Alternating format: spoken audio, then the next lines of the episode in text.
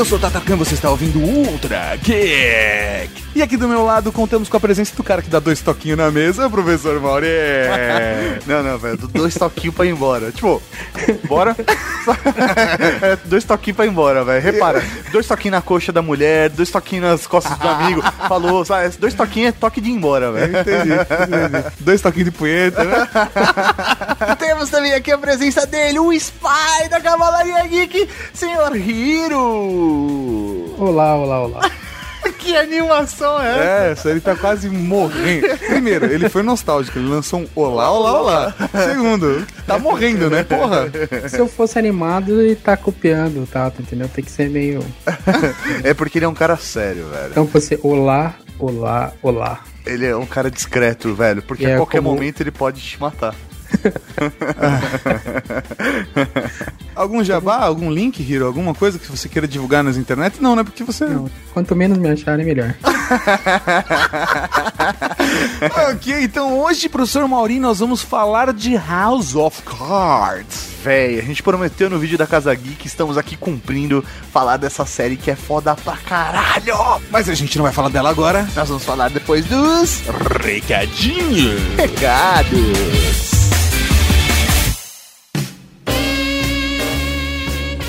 Recadinhos do coração. Coração não, caralho. Tá bom, recadinhos. Recadinhos, mas... Você não vai conversar? Estamos aqui para mais uma sessão de recadinhos. Começando, professor Mauri, com um recadinho mais do que importante, um recado de um membro da Cavalaria Geek. Sim, senhoras e senhores, o Alegria da Cavalaria Geek veio nos pedir uma ajuda porque ele está com um projeto em Catarse, está precisando de financiamento para executá-lo. Mas não é um projeto qualquer e isso eu quero deixar bem claro, o nome do projeto dele é O Lado B do Amor, que não é só dele, né? Ah, sim, é do grupo de teatro que ele faz parte. Isso, da Companhia Interato. Mas qual é o projeto do lado B do amor? Eles querem fazer uma peça de teatro que esteja envolvido diretamente com a educação, o ambiente escolar. Eles querem fazer seis apresentações em escolas de São Paulo da peça O Lado B do Amor, que nada mais é do que uma peça para instruir as crianças e adolescentes sobre o bullying. É isso mesmo. Essa temática tem aparecido cada vez mais na, na pauta, né, da, dos professores, dos alunos, dos pedagogos. E a ideia é o quê? Que ele leve uma forma interativa o assunto para os alunos, né? Para que eles consigam se aceitar melhor ou respeitar melhor os colegas.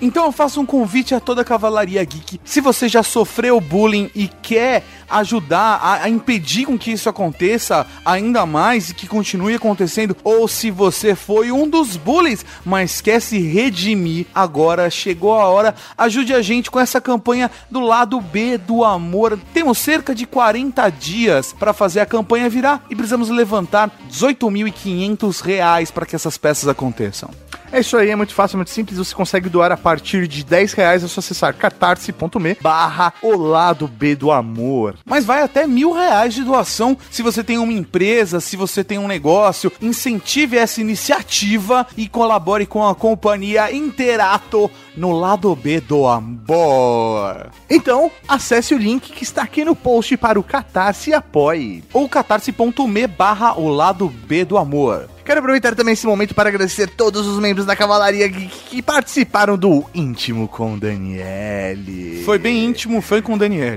Muito obrigado a todos. Ô, oh, velho, ela é muito linda, mano. Ela precisa vir pro Brasil só pra eu abraço. Se ela vai pro Brasil, eu vou tentar dar um selinho nela, velho. De tão linda que ela... Ô, oh, sério. oh, obrigado, você é muito linda. Toque seu, toque seu selinho. Ok.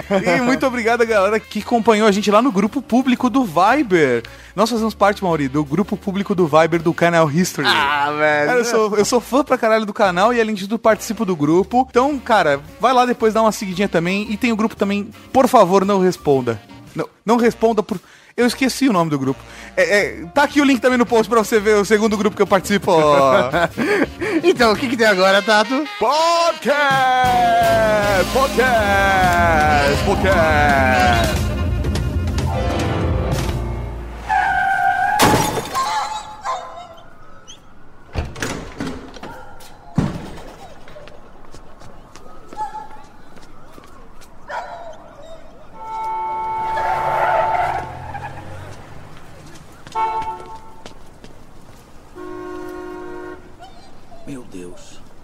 Você viu o carro? Era um Toyota azul, só isso que eu vi. É o cachorro dos Wharton. Caramba. Não vai sobreviver. Vai ver se estão em casa.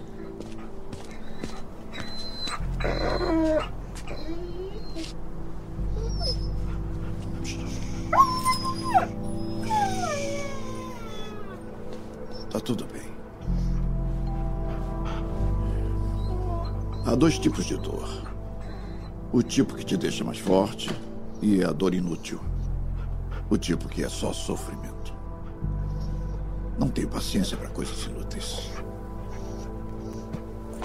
Momentos como esse pedem alguém com uma atitude. Que faça o que é desagradável, o que é necessário.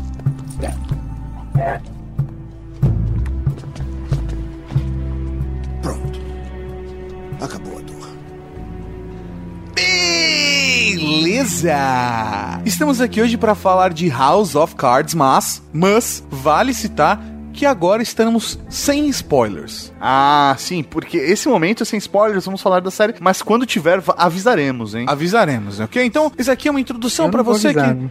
Não, deixa que a gente avisa.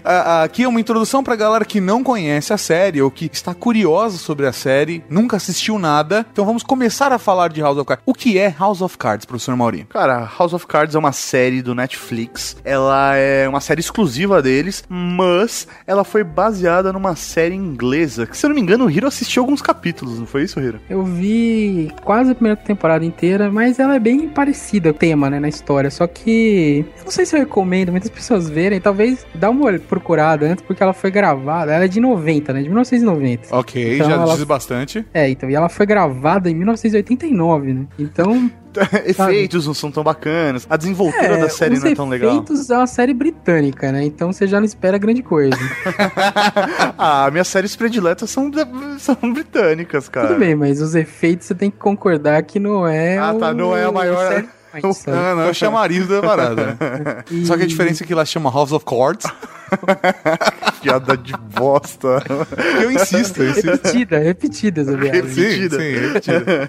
Mas basicamente a história ela conta na série aqui do Netflix, ela conta os bastidores do Congresso americano, Direcionadas para um personagem específico que é Frank Underwood. interpretado pelo Kevin Spacey. Cara, Kevin Spacey que está foda. Ele tá foda. Mano, ele Ele, realmente ele faz muitos personagens maus bem, né? sim, cara, ele tá matador, velho. Ele faz bons personagens A maus. série começa, né, com o Frank. Ele é um congressista americano. Ele representa.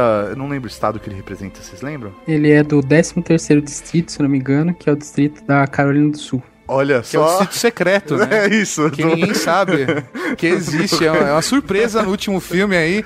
O 13º Distrito aparece, vai contra a capital, né? Então. O que faz todo sentido, né? Do, do Frank estar na capital, né? Ele está infiltrado na capital do 13º Distrito. pra quem não entendeu, é uma referência. Ah, Jogos você vem que vai ter que começar a né? explicar a referência, Ah, velho, né? É, porque, velho, poxa, mas nem todo mundo é obrigado a assistir Jogos Vorazes, Ah, né, velho? é, mas- Porra, velho.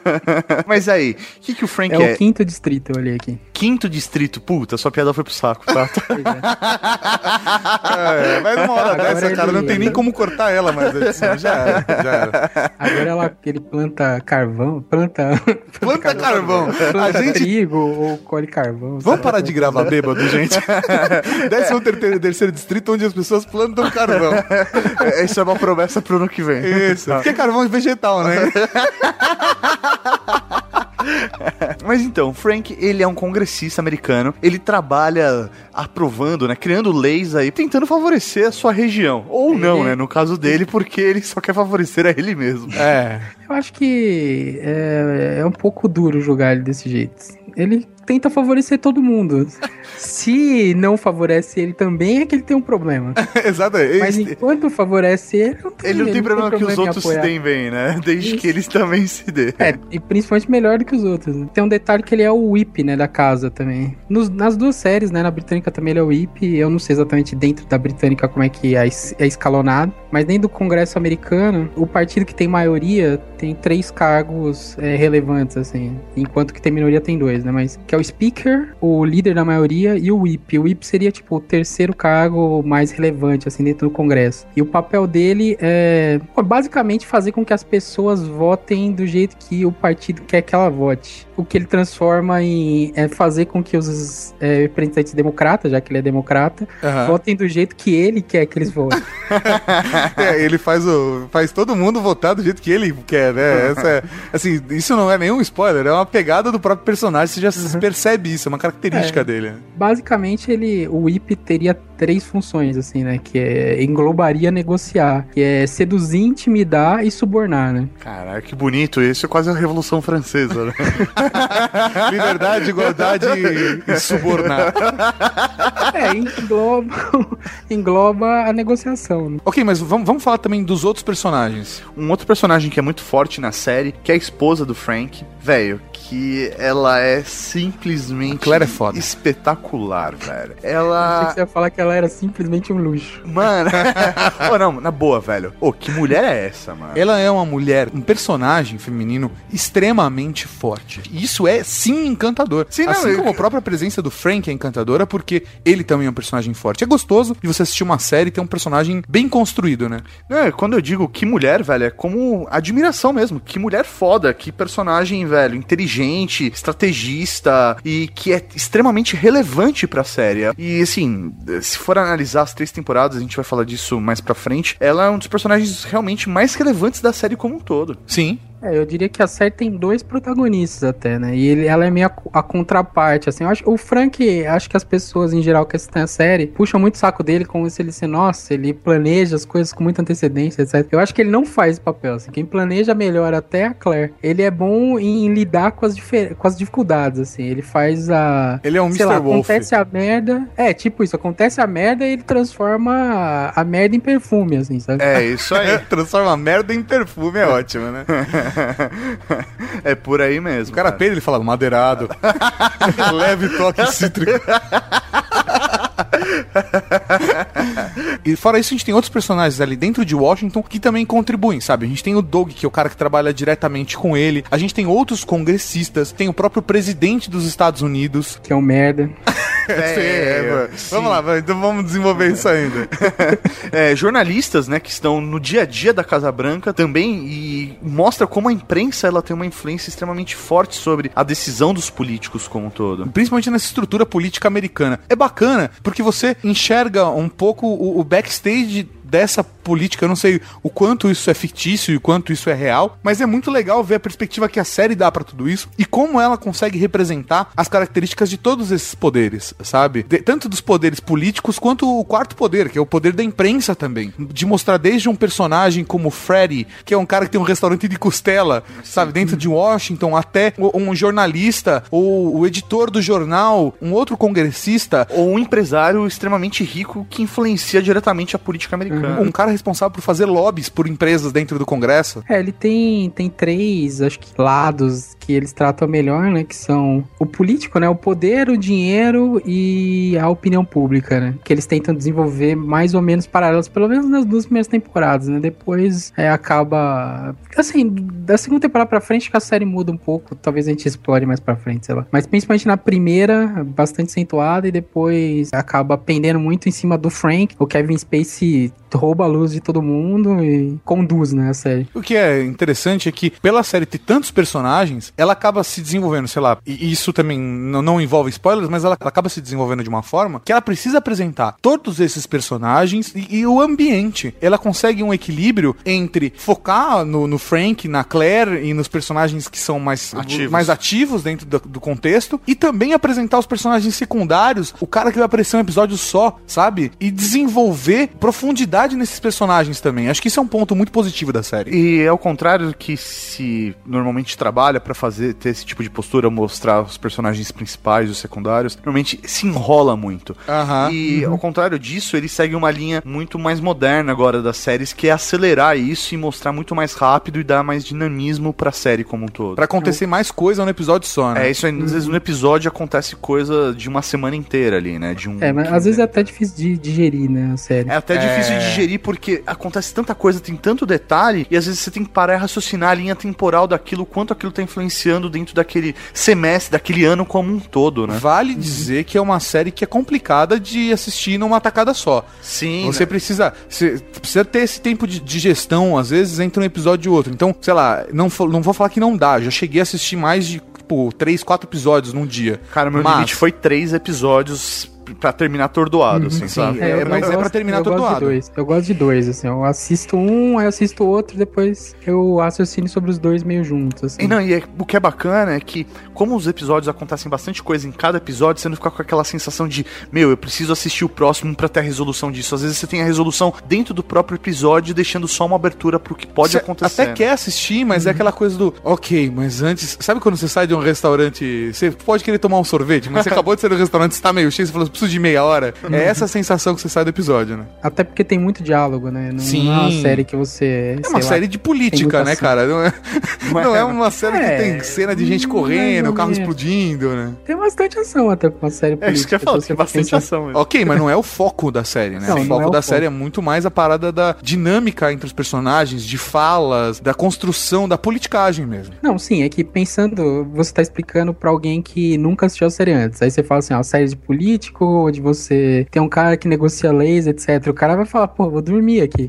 Não, não. não é isso. Velho, você não vai dormir assistindo Não, House of você Cards, não vai cara. dormir, entendeu? Tem, assim, tem, às vezes o drama é algo terror, ali a coisa que ele impinge é puramente psicológico, sei lá, não vai ter nenhum efeito sobre a física da pessoa, mas é, existe uma tensão clara ali, em como Muito. ele consegue tirar as coisas das pessoas. Duas características importantes da série que eu acho que vale pra quem vai começar a assistir agora. A primeira delas é uma série que está sendo gravada e transmitida, né, streamada em 4K.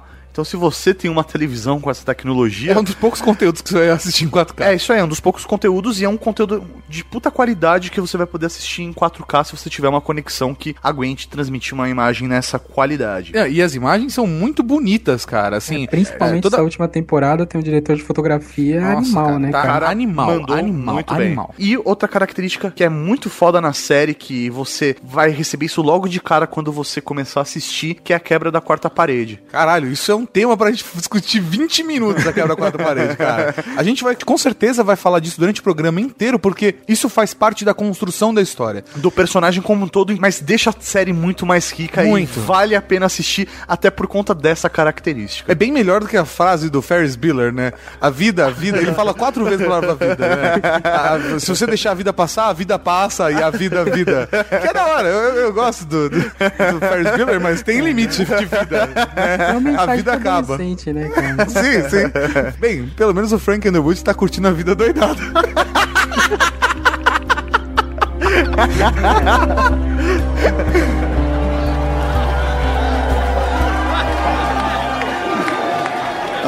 O presidente eleito Garrett Walker, se eu gosto dele, não. Se eu acredito nele, não é essa a questão. Qualquer político que consiga 70 milhões de votos deu de cara com algo muito maior do que ele, e muito maior do que eu, embora eu odeie admitir. Olha pra ele, aquele sorriso, aquele olhar confiante. Eu me aproximei dele no início e me tornei essencial. Depois de 22 anos no Congresso, eu sei identificar o lado vencedor. Ah, Jim Matthews, seu honorável vice-presidente, ex-governador da Pensilvânia. Ele cumpriu seu dever em seus anos de mandato. Deus o abençoe. Agora vão fazê-lo se aposentar. Mas ele parece estar feliz, não parece? Para alguns, o que conta é o tamanho da cadeira. Uh. Linda Vasquez, chefe do gabinete do Walker. Eu a contratei. Ela é mulher, certo. É latina, certo. Mas o mais importante, ela é tão durona quanto a carne de segunda, certo, certo, certo. Em se tratando da Casa Branca, não basta ter as chaves no bolso da calça, você precisa do porteiro. Quanto a mim, sou apenas o líder da maioria da Câmara. Faço tudo funcionar num Congresso sufocado por mesquinharia e lassitude. Meu trabalho é limpar os canos e fazer o lodo fluir. Mas não vou ser encanador por muito tempo, já cumpri o meu tempo, eu apoiei o cara certo. Reciprocidade. Bem-vindos a Washington. Você que não viu a série, agora é o momento de você parar. É, assim, é, pode estragar pra você o rolê, porque a partir de agora a gente vai começar soltando spoilers, porque a gente vai destrinchar a série. É isso aí, a ideia agora é a gente poder compartilhar nossas opiniões, as nossas análises dos personagens, perfil psicológico, como eles se socializam e, meu, nossas viagens loucas da série. Por conta disso, a gente vai ter que dar spoilers. Então, se você não assistiu e não quer perder essa experiência, pare agora e ouça depois que você A Zoe morre no segundo episódio. Que filho da puta!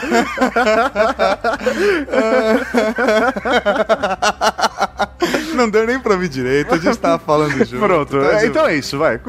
Tá valendo spoiler a partir de agora, beleza? A série, ela para mim, ela ganhou ritmo a partir do terceiro episódio. O primeiro episódio é aquela coisa diferente. O que que tá acontecendo É, eu- aqui? Eu tá gostei muito dos dois primeiros. Eu também gostei muito dos dois Não, eu primeiros. curti bastante, mas todo o potencial dela a partir do terceiro episódio. Mas pra mim isso acontece porque, até pelo fato que a gente já abordou, a série tem uma porrada de personagem. Então até você entender todas as pequenas tramas, a- as relações entre os personagens, vai acabar demorando um pouco. Mas isso Mas- Não, não tira a graça dos primeiros episódios, não. Uhum. Mas, cara, no primeiro episódio ele apresenta tão bem os personagens. Não sei se você lembra que ele, ele vai lá. Primeiro Ele tá que, na festa, a né? apresentação dele é perfeita, né, cara? Em 30 segundos ele mata o cachorro lá e fala: Ó, eu não sou bom. Eu não sou um cara bom. Eu, Não, sou não, prático. Não, ele, ele- é um cara pragmático, ele é um cara que faz o que ele acredita que ele precisa fazer. Eu mato cachorro na rua aqui, entendeu? É, é esse tipo de pessoa que você tá acompanhando. E é Aí exatamente corta, isso, porque né? assim, na boa, quando alguém mata um cachorro, porque se você matar um ser humano, é uma coisa que a gente tá acostumado a ver. Agora, quando o cara mata um animal, é uma coisa que choca as pessoas, né? Principalmente as pessoas que preferem animais do que pessoas, né? Cara, não é só um animal, é um cachorro, cara. Cachorro é foda. Se fosse uma né? galinha, isso ia ser muito mais estranho. Ia ser uma versão Top Gang, né? De House of Cards. É, ou frango robô, né?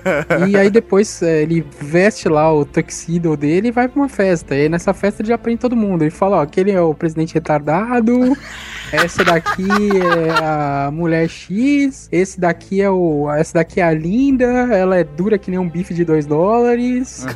E é isso aí, sabe? Porra, em um minuto, sei lá, ele aprende todo mundo e fala, bem-vindo ao Washington. E o mais legal é que ele tá falando pra câmera. A série começa com essa quebra de quarta parede que a gente falou, né? O que é legal nesse primeiro momento é que ele tá na expectativa de que ele vai assumir um cargo, ele vai mudar de posição dentro daquela hierarquia, né? Ele vai Aham. sair de um congressista e vai assumir um ministério ali, né? É, ele. Isso é maneiro também, que ele, a- ele quebra a expectativa logo no primeiro Isso é episódio. né? Caralho, Rino, o que Brasília tá fazendo com você, É velho? assim, cara, Eu sou um cara maneiro, você é bonito, você é bonito demais. mas, o que, que é maneiro, Rino? O que que é maneiro? Pô, é maneiro, pô.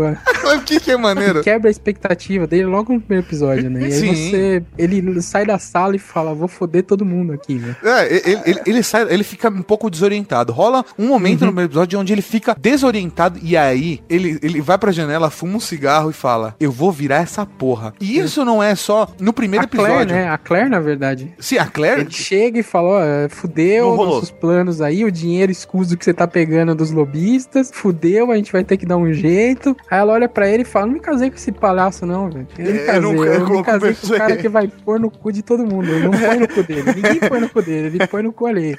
É, e, e isso demonstra, primeira coisa, começa a mostrar a relação da Claire com o Frank. Sim. Que é uma relação extremamente diferente que a gente tá acostumado a ver. É uma relação meu, de parceria. Eles estão ali, velho. É... Não é necessariamente uma esposa e um marido. Aham. São, é um homem e uma mulher que tem, velho, uma parceria. E eles têm uma meta, eles trabalham em conjunto. A relação amorosa, a afetividade dos dois não está aparecendo pra gente. Não, isso que é, é muito foda. Você fica uma temporada inteira pra ver qualquer tipo de relação sexual. É, assim, Você não tem uma. mais até, né? Assim, Não, não, tudo bem, mas em- até a primeira temporada você só vê eles trocando beijo. E assim, é tipo um selinho que você dá, sei lá, no cachorro, sabe? eu não tenho, eu não tenho esse desejo não. mas Intimidade, assim- não tem essa intimidade com os cachorros. É, também não. ah, vocês nunca deram um beijo no cachorro? Ô, Nunca. daqui- Sério mesmo? Você nunca deu um beijo no seu cachorro? Nunca. Ah, que na boca isso? do cachorro, Não, tá louco. não, Quem disse Você que eu falou não? selinho, E selinho na boca? bochecha? É. Porra, você tá. Selinho é quando você faz o biquinho e dá um beijo na pessoa. A tá? gente vai estar discutindo beijo agora, é isso? Tem, todo, tem toda uma trama de Eu não tenho culpa que você, é um, que você é um pervertido. que imagina que eu tava lambendo a isso? boca do cachorro. Velho, eu, eu posso citar nomes de pessoas que nós conhecemos próximas, pessoas que já participaram de programa e ou foram citadas no programa que lambem boca de cachorro. Eu acho uma das coisas mais bizarras do mundo. Eu acho, sério mesmo, eu prefiro matar cachorro do que vocês. É bizarro, cara. Você tá louco. Mas a questão é a seguinte: eles não têm, não é demonstrado nenhum tipo de afeto é, sexual, não é demonstrado Não. nenhum tipo é, De intimidade sexual. É aí. isso. E aí você fica naquela: ou a série não trata isso como algo importante, Aham. ou eles não têm realmente. Mas isso. vocês sentiram falta disso? Cara, eu Porra, senti, eles têm sim. 50 anos, sabe? Eles Mas- têm 30 anos de casado. Não, não, não, não, não. Sabe por quê? Isso começa a ficar mais forte a partir do momento onde o Frank tá se relacionando com a Zoe. E aí você. Porque rola uma tensão, velho. E aí sexual. a Claire. Quando ela, aquela conversa da Claire na casa da Zoe, que ela fala da aranha, ela, ela, ela humilha com muito charme e elegância, porque a Claire é foda, a Zoe. Ela mostra do tipo, eu tenho, eu sei de tudo que tá acontecendo. Eu sei que você tá dando pro meu marido. E eu, e eu pra mim tá de boas. E pra mim tá de boas isso, foda-se. A partir desse momento, fica, fica claro de que existe uma relação, que esse relacionamento é importante, mas que ele não está claro. Ah, sim, é, acho que principalmente na primeira temporada fica meio nebuloso essa relação deles, porque parece algo meio business às vezes, né, como vocês estão falando. E mas é, ca- fica claro também que tem uma afeição grande, assim, que eles a- talvez mais pra frente fique claro que eles se amam de verdade, né? Mas é, não fica claro exatamente em que ponto, se é um amor de amigo, É. se Sim, não, não, eles se amam, eles têm um carinho pelo outro, mas não existe. É porque pra gente a representação máxima do, sei lá, do amor é, velho, você ter a intimidade ali com a pessoa e trocar carícia, sexo. E aí você não vê isso na série. Você não vê nenhum olhar de apaixonado, nada disso. Você vê frieza. Você vê pessoas que são Não, não é fria, calculistas. é calculista, não é sim. frieza. mas em algum momento, em alguns momentos eles são sim frios. Sim. Inclusive discutindo o relacionamento. A gente vê isso depois, mais pra frente, na segunda e terceira temporada. Agora, Ah, uma coisa cara, que. Eu não sei, não, não, me- não me afetou muito. Assim, vendo a primeira temporada, eu não fiquei esperando, caraca, eles vão brigar. Ou sei Não, não, não, não, não, fiquei não, esperando, mas eu fiquei intrigado. Eu fiquei, Sim. cara, tem alguma coisa aí nessa relação por isso estar acontecendo. Porque o maior ponto de intimidade dos dois é quando eles encostam na janela e fumam um cigarro. Você ficou com. Tem Então, caroço nesse tem. Muita cumplicidade. Tem quando eles conversam também. eles têm uma afetividade. cumplicidade tem. Sim, sim. Afetividade tem. Mas, velho, falta o, o sexo. E essa série, pela temática dela, ela pediria isso, sabe? Ela Sim. poderia entregar isso na primeira temporada, logo de cara, sabe? Cara, eu acho Tem- que uma coisa é o cara de 50 anos com a mulher dele, que ele comeu todo dia desde os 30, e a outra é com a ninfeta de 21 Então, cara, mas tá eu acho que o Porra, Frank eu não não, comeu a Claire todos os dias até aquela, aquele momento. Ah, não, depois e fica eu claro que não acho- comeu mesmo. Sim. E, e- e a Zoe, ele também não tava comendo por diversão. É, justamente, não era sexo. Ah, ele não, deixou isso Ele claro queria. pra ela. Não, ele, Não, não. queria diversão lá, assim. Não, ele não, tô falando que ele não se divertiu. velho, Pô, velho, Você a pode- Zoe é uma delícia, assim, né, pelo amor mano? de Deus, cara? velho. Não, Zoe, Aquela porra. cena que ele tá chupando ela, pelo amor de Deus, velho. Nossa senhora, cara. Não, e a carinha que ela faz quando ela, Ela vira falando com o pai dela. no Sim, é. É, é não, não, a carinha que ela faz quando ela fala assim, ah, você quer prova de que você tá seguro comigo, então tira foto. Véi, ela faz uma carinha de Nossa, safada velho. deliciosa, velho. Delícia, cara. Foda, Nossa, pena que foda- ela morre.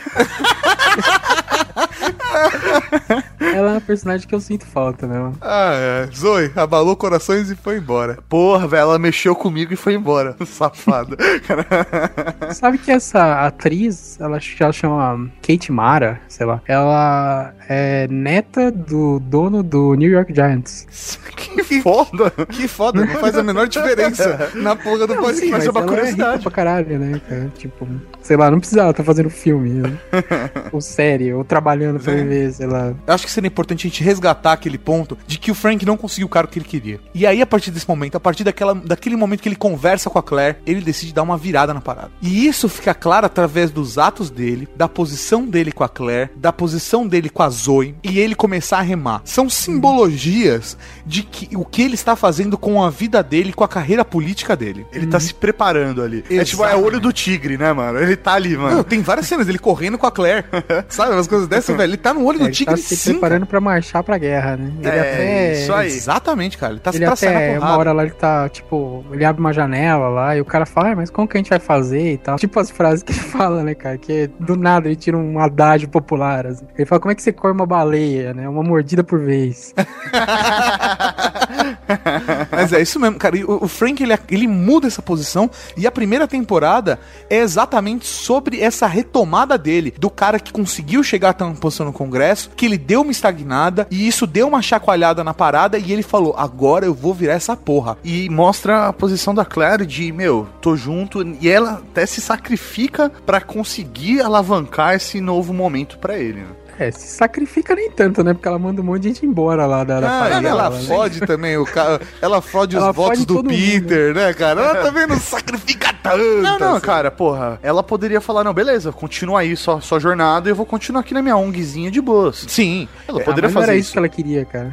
Então, justamente, não é isso que ela quer. Pra ela, também, o que eles vão conquistar, eles vão conquistar juntos. Não é uma conquista dele e dela separados. Eles vão fazer algo juntos, Sim, né? com certeza. É, que de... é bom, mais ou menos, sei lá. Depois eu acho que fica mais claro que ela quer algo em troca também, sabe? Que ela quer. Ela tá ali no passageiro, mas uma hora ela quer Sim, sentar. mas na- é porque na- Sabe o no que ela quer, Mauro sabe? Alberto? Você sabe o que ela quer, Mauro Alberto? Ela quer rola. É isso que ela quer. Tem um episódio que ela fala, eu quero rola, Mauro Alberto. Eu quero rola, rola veiuda, na, na cara. Eu quero dar tanto, né? Que eu sair com o assado. É isso que ela fala pra ele. me chupa, me chupa até eu tirar o lençol do cu. É exatamente isso que ela fala. Você tá falando merda. Ah, não. Stepper jogou o tijolo e eu pedi para a Claire distrair o segurança. Você tá brincando? E você queria que eu pedisse desculpas à minha esposa. Você faria uma coisa tão baixa, Frank? Eu armei a história do tijolo, assim como eu armei essa reunião aqui Se hoje. afasta, Frank. Por que você não fica de joelhos para fazer o que sabe fazer melhor? Se afasta, Frank. Porque a única coisa que vai conseguir é a minha porra na sua Vai se cara. fuder!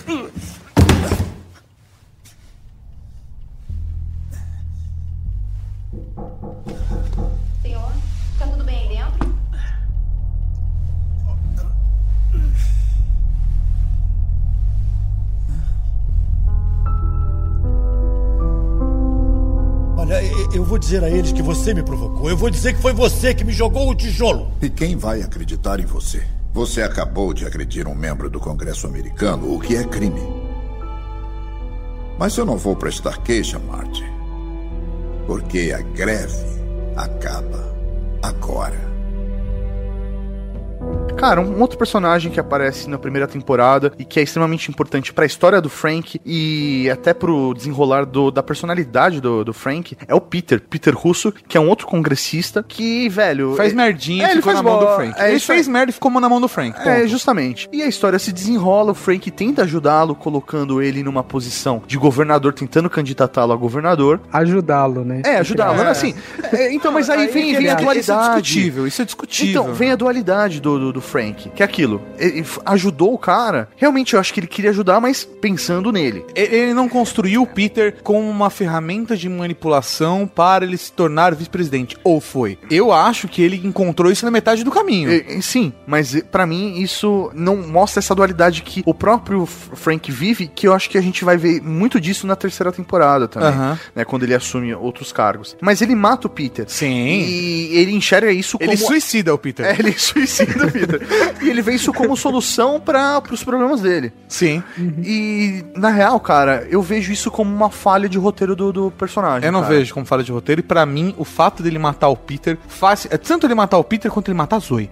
Faz sentido pro personagem. Pra mim, aquela cena do cachorro é, é exatamente isso, cara. Do eu não tenho problema de meter a mão na massa e resolver essa porra. Eu vou lá e faço. Eu revi, eu revi o episódio, esse episódio aí que, eu, que ele mata o Peter esses dias aí pra gravar. E se você ver assim, ele não tava querendo matar o Peter, né? Ele foi uma oportunidade. assim. Ele queria que o Peter fizesse a merda e aí eles davam um jeito lá no Peter e ele saía pela, pela tangente, entendeu? Sim. Só que aí ele virou pra ele e falou: Não, vou botar a boca no trombone, vou falar. isso aí. Mas e- ele só merda. fez, ele só colocou o Peter nessa, nessa posição, primeiro, porque o Peter questionou a posição É, dele. ele falou assim, agora você não tem mais Você nada. tá na minha mão. Agora você que tá na minha Você mão. tá na minha mão. Aí ele fez, ah, eu tô na sua mão? Então tá, então tá bom, vamos te dar cachaça e uma puta e vamos ver se você. Vamos ver quem, tá, na mão de quem.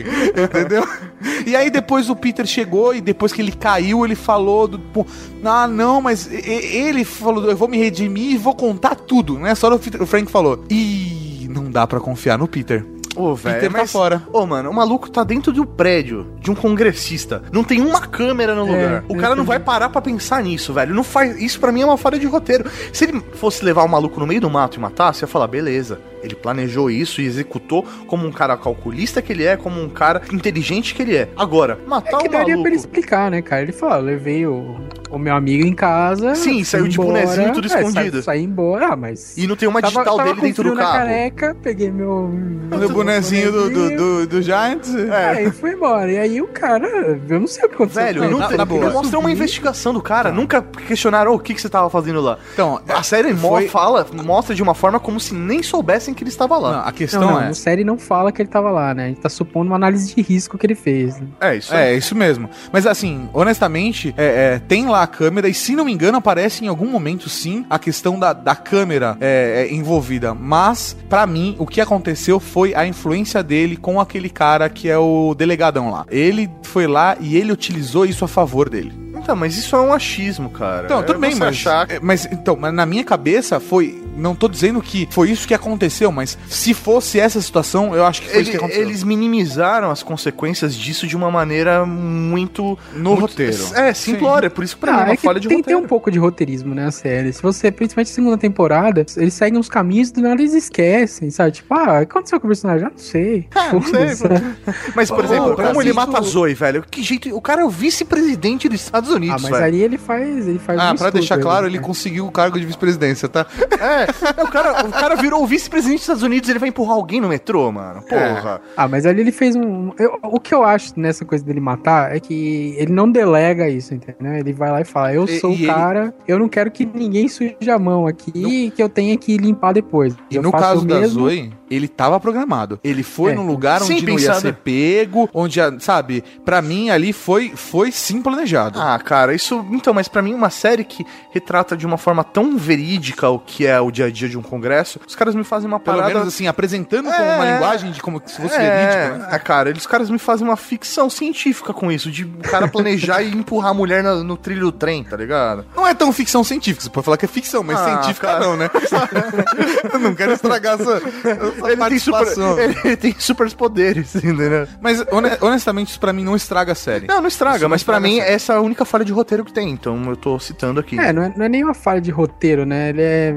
Ele é, às vezes perde a coerência, né, pra você. A coerência interna fica danificada porque é, ele não. Pra uma série que apresenta tanto cuidado com detalhes, de vez em quando os detalhes somem e tudo se resolve meio sem querer. É, empurrando a mina no eu, eu, entendo, mas assim. E uma puta mancada matar aquela delícia. Mas tem uma coisa que pra mim é, é importante citar, a maneira como as, as coisas às vezes são apresentadas de uma maneira sub- subliminar, entendeu? Eles solucionam pontos de roteiro, às vezes aparecendo uma coisa, é, a, a personagem X sumiu, sabe? E aí depois alguém comenta numa conversa alguma coisa depois de três episódios e fecha o ciclo. É, isso aconteceu com a ex-namorada do Peter, né? E- exatamente. Então, assim, não necessariamente ele fala de uma maneira explícita. Ele pode falar de uma maneira mais implícita e deixar isso um pouco indireto. Se você for mais detalhista, você vai pegar o, o fechamento daquele ciclo. Se não, não. Entendeu? Eu não tô dizendo que no caso do- dos assassinatos ou do suicídio, que é o por causa do, que, do Os Peter, dois, que ele foi dois, dois suicidado. que é suicídio. É, exatamente, né? Eu não digo necessariamente que foi esse o caso, mas a minha percepção tá mais direcionada pra isso. Cara, eu acho que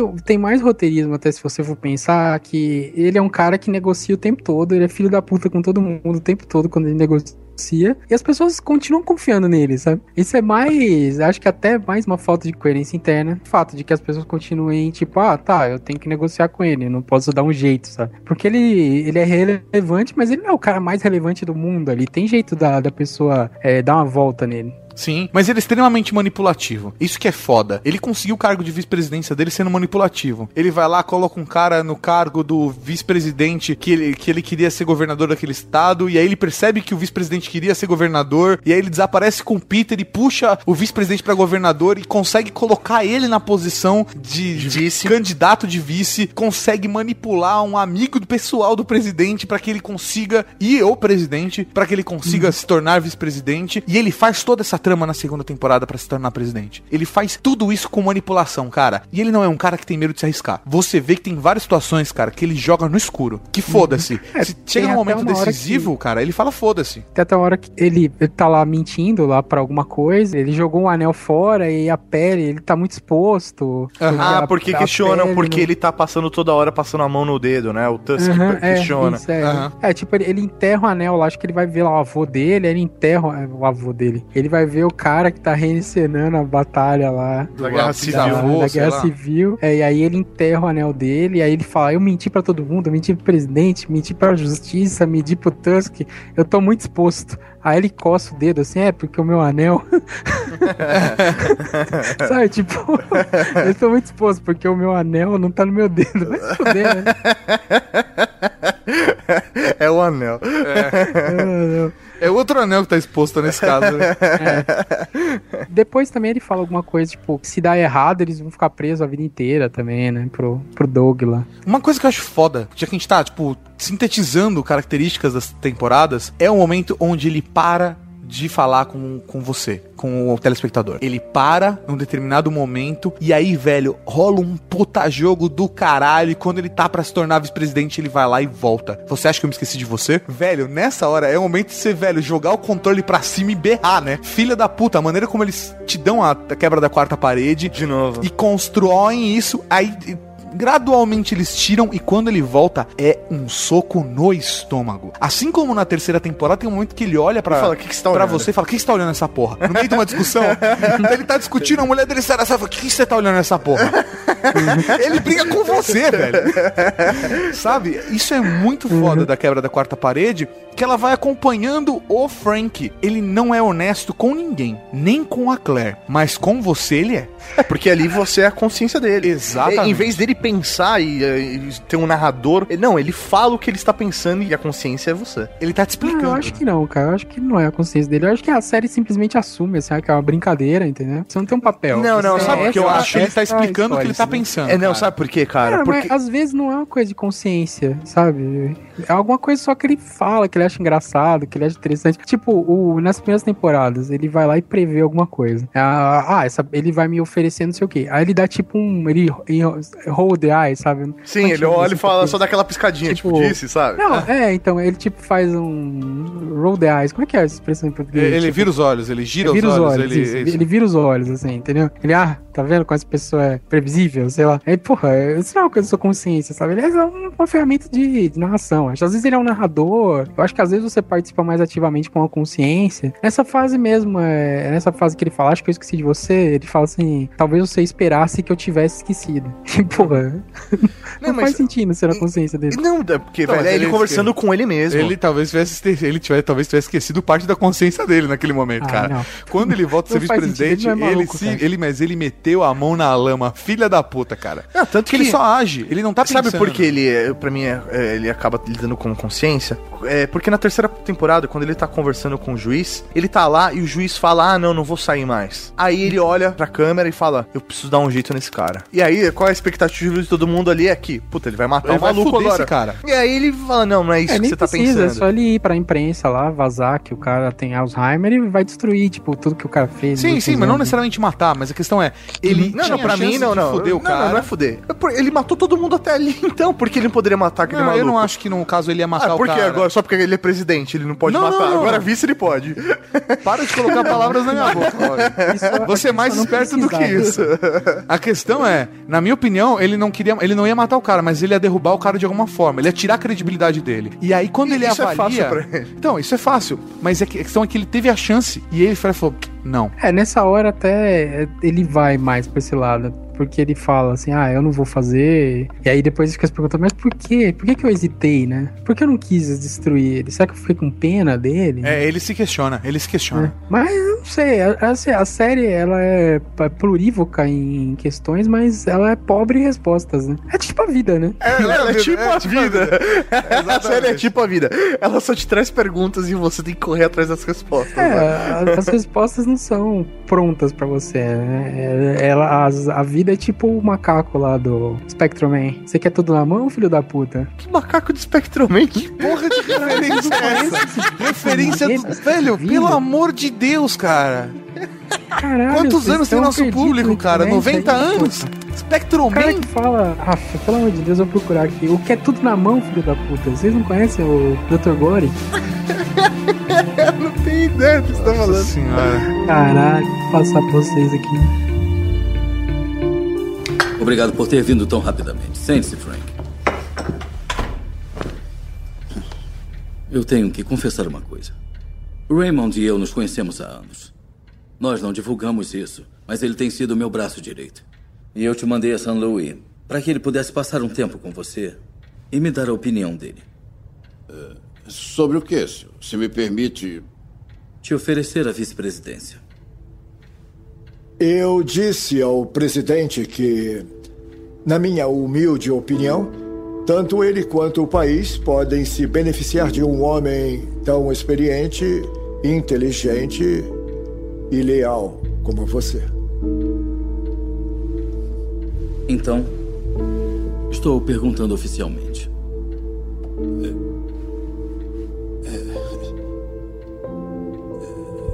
Senhor, eh, eh, eh, eu não sei o que dizer. Diga sim. Sim. Seria uma grande honra, senhor presidente. Terceira temporada, pra mim, cara, é do Doug e da Claire. A terceira temporada, pra mim, é a relação do Frank e a Claire. A relação do Frank e a Claire, a gente não falou ainda, não, não elaborou ela suficientemente. E é muito foda a maneira como eles percebem que a cumplicidade dele está funcionando. Na primeira temporada, ele dá guinada. Na segunda temporada, a relação deles entra em equilíbrio até ele alcançar a presidência. E quando ele chega no cargo de presidente, velho, aí a relação deles baqueia. Então, baqueia porque a Claire até então ela se enxergava como uma pessoa ao lado do Frank, eles caminhando juntos, realizando algo juntos. Que eles eram iguais. É isso aí. No, e no- aí no depois. termos de Vikings, ela não era tão igual quanto ele. É, isso aí. Ele era mais igual que ela. É, isso aí. e aí ela fica naquela situação. E aí, o que, que eu sou? Por que tudo tem que passar pela aprovação dele? E agora? E eu? Tanto que, cara. Porque ele vira o presidente. A questão é, ele assume o papel de presidente. Então, ele assume o papel de presidente, mas a todo momento ela tá tentando se impor, ela tá tentando se colocar na mídia, ela tá tentando se colocar dentro daquela relação e dentro do, da sociedade ali, né? Do- Sim. tanto que eu achei que a série ia se desenrolar pra ela ser candidata a presidente. Eu também eu achei. Também, eu também. Eu também achei. Porra, treta. E Porque eu falei, olha que foda, ele não vai conseguir se candidatar, isso é claro, ele não vai conseguir ter sucesso. e já tava pronto, porque era só Underwood 2016. É. Era só mudar ela. Não precisava nem mudar a faixa. e aí eu falei, olha que inteligente. Ela vai se colocar na ONU pra colocar o nome dela dentro da política e ser bem vista dentro da política e aí se candidatar a presidente novamente, sei lá. Eu pensei, ah, não, beleza, ele se reelege em 2016 e ela entra em 2000 em 2020, sabe? Ela tinha chance. Ela tinha Ela, chance. ela cagou no Petrov. Ela cagou quando ela Ah, sim. foi pra Rússia. O cara se matou porque ela tava na sala com o maluco, ela bobeou. Ela se, ela se cagou porque ela é muito ruim em execução, cara. Ela é boa É. em planejamento, mas na A execução é o Frank ela- que ela manda. É, hesita isso aí. demais. Quando ela tá lá na frente do palanque, do lado do Petrov, ela fala, e joga toda a merda no ventilador, fala: então, o cara se matou, não posso deixar ele se perder. Aí, cara, é que o relacionamento dos dois vai pro saco de vez. Aí é que ele fode, fode a, a candidatura de presidente do Frank de vez e fode tudo. A Claire fode tudo. E é por isso que o Frank fica irritado com ela. A parceria do lado do Frank, pra ele tava bacana, porque obviamente ele era o presidente, ninguém podia estar não mais. ser, né? É, ninguém podia estar mais em destaque do que ele. E a- obviamente ele era mais igual do que a Claire, entendeu? E aí depois, a partir do momento que a Claire fudeu ele, ele não tinha como não reprimir ela pelo que ela fez. Porque ali é um momento chave, velho. É o momento que eles estavam dando a virada na questão da presidência, do popularidade deles. Por quê? Aí eles iam resolver o problema da- no em Israel, ia resolver o problema da relação com a Rússia, eles iam salvar o americano que tava preso e o presidente ia começar a ser bem visto E e, ele ia ela ia conseguir fazer funcionar o American Work. é isso aí. E E era o ela, que ele queria. E ela ia ser bem vista como, ah, tá vendo? Vocês não queriam ela na ONU, o que ela fez, tá ligado? E, velho, ali foi a Ela cagou, ela cagou tudo. Ela jogou a merda no ventilador, Eu fudeu a relação dele com a jogou, Mas eu Rússia. acho que não foi aí, cara. Eu acho que foi uma. Foi tipo aos pouquinhos, assim. Foi. Porque Só que ali dava pra ele- consertar. Ele, eles refazem os votos, e aí ele dá o quadrinho dos, dos muçulmanos, muçulmano não, dos monges tibetanos lá pra ela, é, ah, nós somos eternos. Então, na verdade, aí pra mim não é isso, Hiro. É, pra mim, eles estão tentando consertar. Só que a questão é a seguinte, a relação deles mudou. O Frank sempre se vendeu pra Claire como um cara forte. O Frank sempre foi, cara, deu pra ver a relação dos dois na cama, quando eles transavam, isso ficou claro na terceira temporada, toda vez que eles transavam, ele era dominador com ela. Ela queria um cara dominador. Ela queria ter certeza de que o parceiro dela fosse um cara forte, um cara que mandava, fazia, mas que era parceiro dela, que era Cara, cúmplice não, dela. viu? Sério, eu não acho, primeira, cara. A primeira vez, ah, então, o primeiro, o primeiro episódio, eu acho que eles trepam lá, tá meio destruído, porque os caras querem tirar ele do poder, ela vai lá e dá uma nele pra ver se ele Sim, dá só uma que ela dá, ela dá de dó. Ali ela tá dando uma de dó. Não você acho vê, você vê a Claire fazendo algo que do tipo assim, eu preciso ir lá e sujar minhas mãos. Ela cobra isso dele. Ela cobra e fala do tipo, você não é esse cara. Você não é esse cara. Não é E a isso. relação, também, na minha opinião, a questão da Pera aí, terceira a, a temporada. transa que ela faz depois da corrida? Que ele tá na cadeia, tá Isso trabalhando. é, então. Então, essa pra mim total não é- Ele tá, Não, não, a, tipo, a transa que ele tá chorando. Então, é que ela volta depois da corrida, pega ele no chão, nem tira a roupa e só dá pra ele. Então, é, é, então, para mim aquela transa, ela, ela dá pra levantar o Frank, Pra mostrar pra ele a posição que ele tem. Ela, ela e depois ela cobra, não tô falando depois, logo depois da relação, mas depois desse momento fica claro de que ela, pelo menos do meu ponto de vista, que ela não tava feliz com a coisa do jeito que tá acontecendo, que ela sentia falta do cara forte. Depois ela cobra ele lá na frente no dia que ela tenta dar pra ele forte e ele Cara, você fez essa leitura toda de uma, de uma trepada de 5 minutos e 4 bombadas. exatamente Isso é isso, tá Exatamente Ah, isso que eu tô dizendo. de Não só isso, mas também das discussões que eles tiveram. Pra mim, a, a questão é: o Frank se demonstrava como um cara forte. O Frank, quando ele começava a fraquejar, a Claire ia lá, dava um tapinha e ele levantava. Quando ele virou presidente, ele não, ele não tem mais a zona de conforto dele. Ele não consegue mais ir no Fred comer uma costela. Ele, ele começa a se ver podado das coisas que ele queria fazer. E ele começa a dar uma fraque... ele dá uma enfraquecida. A primeira vez que, que o Frank demonstra pra Claire a, a fraqueza dele, a fragilidade dele, a Claire começa a parar de ver ele como um cacique na história e começa a ver ele como mais um índio. E aí é que a situação muda. Pra mim, a maior questão da relação deles na terceira temporada é exatamente disso, de que a dinâmica dos dois mudou, mas mudou porque o ambiente mudou e era o que eles queriam. Não, acho que é uma reavaliação dela da vida. Tipo, ele já tem 50 anos tal, não, não tem mais espaço pra ela errar. Aliás, não tem há muito tempo. E ela fala: o que, que a gente é? Sabe? A gente é um casal? A gente é uma dupla de negócio? Eu acho que ela avalia o que eles eram, onde eles chegaram, como eles estão, ela percebe que é, ela e toda não... hora, toda hora ele fala pra ela, olha onde a gente chegou. E ela fala, tá bom, mas isso não é o suficiente pra mim, sabe? Eu quero mais. Eu, é, para- antes parece que ela tinha, ela tinha pelo menos uma, uma ilusão de sucesso profissional, vai, vamos dizer assim, Mas porque ela é se realizava por Hiro. ele. E aí ele tá na merda, ela não tem mais essa imagem, pelo menos é a minha leitura. Ele não ela tem não mais tem mais. Influência também, né? É, ela tem menos, mas assim, e também acho que ela olha pra ele e fala: Bom, é agora, né? Se der certo, não, não tem mais pra onde ele subir. Ele não vai ser presidente do mundo, sabe? Sim, com, certeza. Mas pra mim é, Pra mim, essa falta falou: o que, que você quer? Que eu seja presidente do mundo? Pra mim, ela está insatisfeita porque ele chegou lá, a relação deles não. Ela tá casada com o presidente, mas o Frank, o Frank, quando ele virou vice-presidente, ele ainda tava lá. Então, Ele- ele- mas eu acho que é a maldição do presidente, Sim, cara. ela, isso. ela resgatou o Frank pra ele se tornar vice-presidente. Mas quando ele se tornou presidente, ele deixou de ser aquele cara. Então, mas é porque aí a responsabilidade. É, ele passa a ter responsabilidade sobre os Sim, atos. ele passa, passa a ter responsabilidade e pra Ele mim ele até se também, questiona. é que eu acho que Ah, existe, cara, mas mas- era ficava por baixo do tapete, Hiro, o que ele fazia. Ele não tinha a, a exposição dele, né? Ali como presidente, qualquer ato dele vai ter um mundo como mídia, sabe? Então, é, realmente é muito mais calculista e acho que até isso influencia no ritmo da série. Não, acho que com certeza tem importância, mas eu, eu não acho que essa seja a causa, acho que essa é a consequência dele ser presidente. O que eu vejo é que antes ele era, ele tava preocupado em destruir. Destruir é tranquilo, como diriam os trapalhões. E como presidente ele quer construir, e construir é difícil, sabe? É comum essa comparação entre o Hércules que é, lava o estábulo, sabe? Ele tá falando dos 12 trabalhos. Ah, tá. Tá falando dos 12 É trabalhos. porque ele já fez o Spectrum Man, os Trapalhões e agora o Hércules. Não, mas, porra, ele tá dando uma referência É, clássica. É o Hércules e os 12 trabalhos. Não, e clássica como Trapalhões. porra, Hércules e Trapalhões. Maurício, tá bem, hein? é que a política é como lavar o- os estábulos lá, que é no tamanho do mundo. Você tem que enfiar a mão no barro, desviar o rio pra você poder fazer alguma coisa. E ali o que ele tá fazendo, acho que é isso às vezes, é olhar pra trás e falar, porra, eu tenho que sujar a mão aqui, eu tenho que pôr minhas digitais em todo lugar como presidente. Como vice e, e querendo destruir só o que os outros caras faziam, era relativamente tranquilo, né? Você vai lá, planta uma ideia errada em algum lugar, o presidente é meio retardado mesmo, você só dá um empurrãozinho do lado errado, o cara vai sozinho. Sim, isso é. Tanto que a postura do Frank como presidente me lembra muito Bush. É aquela coisa, tipo, meu, é impulsiva. que, Impossível, cara. Que não é, parece que não é É raciocinada. gestão de risco. É isso aí, cara. me lembra política Bush. Tanto que eu achei A diferença é que o Frank é inteligente, né? É, não, tanto que, é isso aí. O Bush Jr., né? É, Bush Jr. Tanto que eu achei que ele ia começar uma guerra, sabe? Tipo, realmente trabalhar com política americana. Ah, porra, estamos com um problema muito sério, vamos criar uma guerra e tá beleza, sabe?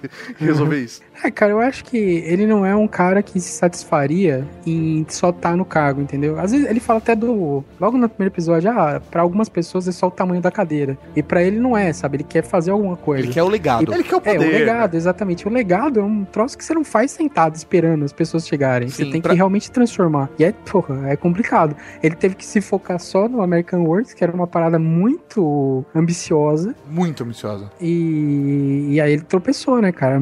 Primeiro que ele, ele, é, faz um plano lá de tirar o dinheiro da, do negócio lá de Combate. catástrofes lá e tal, que, porra, não, não faz muito sentido, né, sabe? É, mas ele tava usando as, as maneiras escusas que ele tinha na mão, né? Uhum, é. E, e foi exatamente isso. É que ele poderia ter, ter se lançado pra uma coisa que ele sabia fazer, que é negociar com o Congresso. E aí ele resolveu fazer, não, esse caminho, esse caminho é um caminho de baixo, é um caminho de quem constrói de baixo pra cima. Eu sou presidente, eu quero mandar essa porra. Aí ele foi lá, pôs o pau na mesa e falou: você vai me dar 5 bilhões aqui pra fazer esse programa. Por quê? Porque eu quero. e aí, pra mim, essa questão do legado fica muito clara, porque a gente vê uma dualidade no Frank. A gente vê a dualidade dele querendo fazer algo. A gente vê a dualidade do tipo, de, ele não necessariamente. A questão é que o benefício que ele quer é o legado. É, isso aí, mas você vê isso por exemplo, no Fred, né? No cara do, do churrasquinho lá do Sim. barbecue. Velho, ele. Sempre que ele pode, ele tenta ajudar de alguma forma. Ele, meu. E o Fred, ele tem uma postura do tipo, velho, eu sei que ele não é meu amigo. Sabe? Eu, sei que ele não gosta de mim. Ele só tá ali, tipo, alimentando o ego dele. Ele só quer alguém pra conversar. ele é só isso quer... aí, beleza. Pior que eu acho que ele é amigo do Fred, Então- sabe? O Fred é que não é amigo do É Fred. isso aí, é isso aí. É que o. Fred, velho, o cara, velho, é gato escaldado, ele tá ligado como é o mundo. Então, tanto que é a lição de moral que ele dá pro neto dele. Fala, se alguém disser que você vai ser alguém na vida, não acredita, sabe? É, É o, é o oposto do caminho da felicidade. é o oposto do, da, da busca da felicidade. É isso aí, a procura da felicidade. Isso, eu errei três vezes o nome do filme. O Google da felicidade. Você fala. É que, é que ali também ele dá uma desmistificada porque ele faz daqui é um jogo de carta marcada, entendeu? Ninguém vem, chega aqui por, por esforço só. Sim. assim. O Mauri fez uma leitura da série que eu gostei muito, cara. F- fala a sua teoria, Mauri. E aí eu complemento com a minha. Não, cara, é, o que eu tava analisando por coincidência é que o baralho tem 52 cartas, cada temporada até agora teve 13 episódios. Se tiver mais uma temporada com 13 e episódios. fechar aí. E fechar aí, nós teremos 52 episódios ou 52 cartas pra fechar o baralho de House of Cards. E aí, o que eu acho mais da hora é que, se isso for de fato, como que se brinca de, de de castelo de cartas, né? Do House of Cards. É você vai lá, monta o castelo, Você cria uma base sólida. isso aí, constrói, depois derruba. E aí, na minha cabeça, talvez seja isso. Que esteja As duas primeiras temporadas é a ascensão do Frank. O Frank sobe. E nas últimas duas temporadas, ele cai, mas cai bonito, É, velho. o castelo de carta, ele tá se desfazendo. Ele aí. tá se desfazendo, cara. E a terceira assim, temporada acaba com um murro no estômago do Frank. A sociedade americana é muito moralista, né? Se você pegar essas séries é, que acompanham mau caráter, né? De- teoricamente, vai, porque o Dexter nem tanto. Mas o Dexter, o. Breaking Bad. É, o Breaking Bad e tal, o, o cara que é mal, ele sempre se. Mal, né? Entre aspas. Eu não gosto de usar muito essa dualidade. Ele sempre se fode no final, né? Porque hum, pro, pra sociedade americana não faria sentido. O cara só fez. Só jogou com todo mundo o tempo inteiro e ele vai se, dar dá bem, bem. no final, sabe? Ele vai acabar que nem uma novela que tem no Brasil, que o cara sai dando banana pra, pro Brasil, assim. tipo, pra sociedade americana isso não existe, sabe? Tipo, é, tem que ter um, um closure é, na, na, temporada, na temporada, na série, né? Ou a E aí redenção. faz sentido. Ou a redenção. Porra, É, ou a redenção, mas ele tá além da redenção, cara. Você imagina acha o que Frank ele tá além? Eu chegar, acho, cara. Você acha que ele tá além da Frank chegar redenção? na quarta temporada e falar, cara, eu fiz muita coisa errada, eu encontrei Jesus. Porra, vai ser foda. Vai ser broxante. Não, não, não, não, não, não nesse ponto, mas sabe, do cara falar do tipo, porra, eu fiz tudo isso porque eu acreditava, ou, ou porque, porra, eu fiz tudo isso porque da família aqui onde eu vim, da lama onde eu me levantei, era uma bosta, eu É queria fazer algo pelas pessoas, e agora quando eu tô aqui, eu posso fazer, estão tentando tirar essa porra da minha mão, eu vou lutar com unhas e dentes. Eu fiz mas isso porque eu queria tirar todo. da lama e não sei o que lá. e- Ah, mas ele faz isso o tempo todo, cara. Ele, Sim. a, a mulher lá, a Heather, ela até fala, é assim que você faz faz da, da sua vida, sabe? Sei lá, é assim que você faz política, você assim que você faz pra você dormir no, tra- no travesseiro à noite, né? É, algo assim, você racionaliza as coisas até que tudo, toda essa moralidade que você faz vira alguma coisa palatável. Ele faz o tempo todo, assim, pra ele, pra Claire. É tipo, ah, é, se eu não fizesse, alguém faria, meio isso, sabe? Ou então, é, tudo bem, eu tô ganhando mais que todo mundo aqui, mas tá todo mundo ganhando. É que eu sou mais esperto que todo mundo, entendeu? Que eu gerei isso pra todo mundo. É, indiretamente, né? Mas lá na educação mesmo, ele não tá tentando foder o cara da. Quando ele tava tentando passar a lei da educação, vai, vamos esclarecer. Ele não tá tentando foder os professores, ou Não, tentando. não, ele queria realmente aprovar um projeto pra reformular. É, ele, o, o presidente virou pra ele e falou: Eu quero esse projeto em 100 dias. Ele falou: Eu tenho que fechar esse negócio em 100 dias. Foda-se o que você quer, meu irmão. Sim, é isso aí. Agora eu queria levantar uma última bola, cara, que eu acho que é muito legal como a série aborda, como a série trabalha isso, a bissexualidade do Ah, Frank. caralho, velho. Eu acho isso muito top. De verdade. Eu acho uma maneira muito bacana que é abordada, cara. Porque ninguém para e- e, e vai construir um personagem. Não é um estereótipo de um personagem, de um político, sabe? Onde se vende um parada tipo família, tradição. Esse cara não é isso. É, Ele pode vender isso e você vê ele vendendo isso, mas você conhece a vida particular dele e fala, não é assim. Eu acho isso muito legal na série. Acho muito, não, não posso dizer audacioso, mas eu acho isso corajoso até da série. Não, então, eu acho que mostrar era quebrar o tabu e mostrar o quão natural isso é. Mas eu acho isso, eu acho isso bacana. Eu acho isso bom da série. Eu acho isso Porque uma... criou essa expectativa na gente. Você fica Sim. todo momento esperando ele pegar alguém agora. É. Algum macho na história. Primeiro-ministro eu, eu russo. nem sei, eu nem sei dizer se ele é bissexual mesmo. Eu sei que ele transa com mulheres, mas ele gosta de transar com mulheres. Eu É, não, é, eu, eu tô, eu tô, eu estou chutando que ele é bissexual porque, no mínimo, ele teve uma ereção, então, com a Claire. Então, Não, não, mas eu acredito que ele Ah, seja mas bissexual tem sim. muitos homossexuais que têm atração pela mulher, só não é a principal atração dele. né? então, mas aí é, Não, mas bissexual. bissexual. Ele Também se- pode Ah, preferir, é, pode não é preferir uma. Ele, é, a questão é um degradê, mas É a que, questão na realidade, é. a gente tentar pôr rótulo e tal é besteira, porque ele não se impõe esse rótulo, né? Essa que é a verdade. Ele não, não fala assim, ah, eu, sei lá, eu gosto de, de comer, eu sou ativo. ou Então, mas é, passivo, pra eu mim ele não faz isso por, pela postura social dele. Sim, a questão é, cara, ele gosta de pepeca, ele gosta de piroca e ele tá muito feliz nesse ponto, cara. Só que ele é um político, ele não pode declarar isso.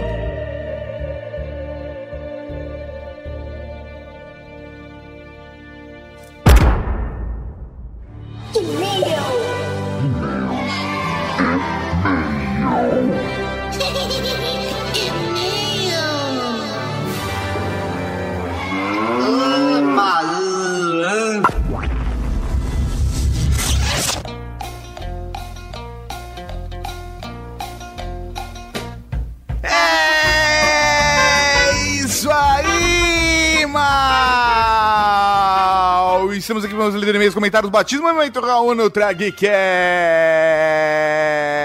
É isso mesmo, senhor Tadarkan. Estamos aqui para mais uma leitura de e-mails. E como faz o pessoal mandar e-mail pra gente? É muito fácil, é muito simples. Você manda para ultrageek@redgeek.com.br ou você também pode clicar ali em contato no site ou mande um e-mail no Ultra Geek. Lá você consegue preencher um formuláriozinho e a gente recebe aqui na nossa caixa de entrada. Você tem a opção também de deixar um comentário no post do programa. Então vamos lá, vamos interagir, vamos mostrar o rosto pra toda a Cavalaria Geek. Nós lemos todos os comentários, não respondemos todos, mas lemos todos. Sempre. O primeiro e-mail é pro senhor Mauria de Lucas Bezerra, 20 anos, estudante de medicina Brasília, Distrito Federebas. Eu já tô vendo os e-mails de bronquinha que a gente vai receber. Ai, ai, vamos lá. Raul, pessoal da Cavalaria Geek. Raul. Raul, na verdade ele mandou o pessoal do Ultra Geek, eu que me bananei aqui.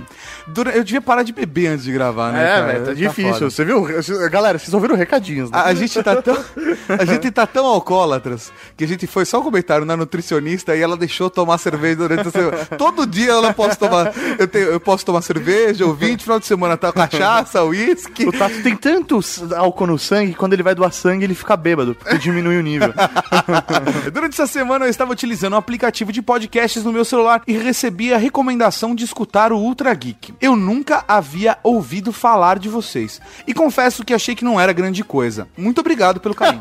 Muito obrigado pela honestidade. É, Sim, não, eu acho, eu acho que a honestidade é coisa muito importante, cara. É preferível você ouvir uma verdade que machuque do que uma mentira que te agrade. Caralho, Tato, você é muito filósofo. Não, na verdade não foi eu que disse isso, foi Platão.